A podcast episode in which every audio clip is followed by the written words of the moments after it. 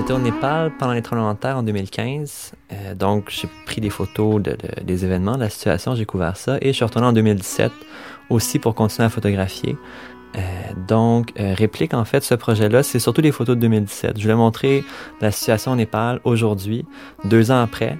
Euh, avec certains indices qui restent encore des tremblements de terre. Et euh, ça s'appelle réplique justement parce que euh, quand j'étais là la première fois, le premier tremblement de terre, j'étais, j'étais correct, j'étais en sécurité, mais le deuxième, pendant la réplique, c'est là que ça a été plus traumatisant et difficile pour moi.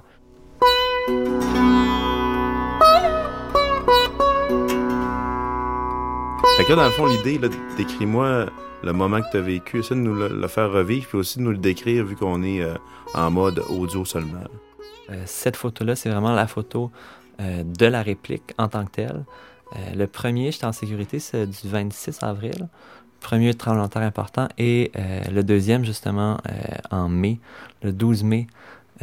ça, c'était plus risqué pour moi parce que j'étais vraiment à l'épicentre. Dans une région, là on voit ici, c'est la région de Sindhu-Palchuk. De chaque côté, ben, vu que c'est une vallée, de chaque côté, tu as les montagnes, tu as des falaises. Et j'étais avec un organisme canadien, le CECI, on distribuait de la nourriture euh, dans les villages qui avaient été affectés. Moi, je prenais des photos et ça s'est remis à trembler. La, secousse a été presque aussi importante que la première. Donc, c'est ça aussi qui était très surprenant parce que normalement, euh, ben, la première secousse était de 7.8 le 26 avril et la réplique a été de 7.2 si je me souviens bien. Donc, normalement, ça va toujours en diminuant. Puis là, personne ne s'attendait à ce qu'il y ait une presque aussi important que le premier. Donc, c'est ça qui était très dangereux. Là, on voit ici, euh, on voit les gens qui regardent derrière moi, la façon que j'ai pris, pris la photo, parce que justement, les glissements de terrain, les roches tombe vers nous. C'est ce qu'on voit aussi de l'autre côté de la falaise. Tout ce qui est l'espèce de, fumée, dans le fond, c'est vraiment les glissements de terrain. Donc, euh, c'est ça, c'est la panique générale parce qu'on essaie de voir euh, d'où viennent les roches, quelles roches tombent, pour euh, essayer de courir dans la direction justement pour échapper aux roches.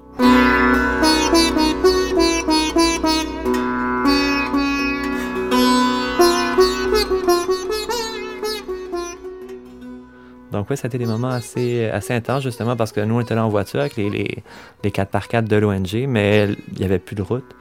Tu euh, tu peux plus prendre la route, tu peux plus prendre les voitures, c'est juste des, montagnes de terre, de roches, d'arbres. Donc il avait fallu qu'on marche toute la journée pendant à peu près une dizaine d'heures pour atteindre un, un endroit où est-ce que la route était encore praticable.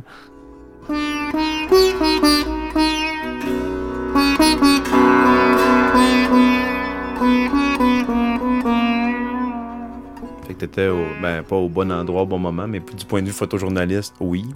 Oui, exactement. C'est sûr que ça a été assez, intense et assez dangereux, mais c'est effectivement ce qui a changé, ma vie, changé ma pratique photographique. Donc oui, ça a eu un, un gros impact, un bel impact, je dirais, d'une certaine façon.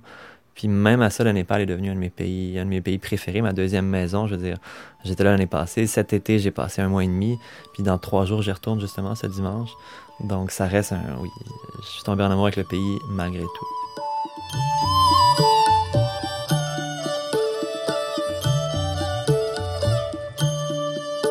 En quoi ça a changé ta, pratique euh, photographique? Ben, justement, avant, je me considérais, ben, je me considérais pas photojournaliste. Même aujourd'hui, c'est un grand mot, photojournaliste. Je suis photographe de documentaires, de, sujets que, je choisis. Mais euh, vraiment, à l'époque, c'est ça, je me considérais plus photographe de voyage. Ou, je savais pas exactement où je m'en allais en photo. c'est en étant là-dedans que ça m'a vraiment poussé à faire ça.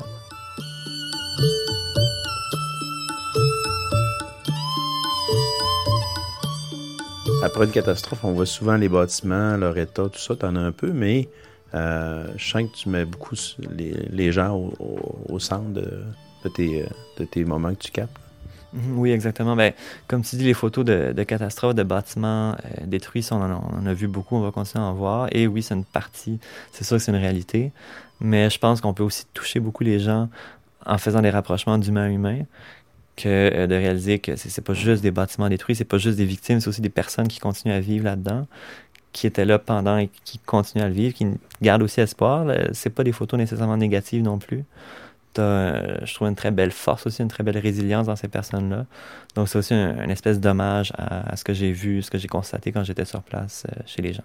Qu'est-ce que t'aimes dans le fond de ce pays-là? C'est vraiment dur à expliquer. Je pense que ça dépend des personnes. Des fois, quand tu arrives dans une place, tu te sens déjà chez toi ou tu as une appartenance assez rapide.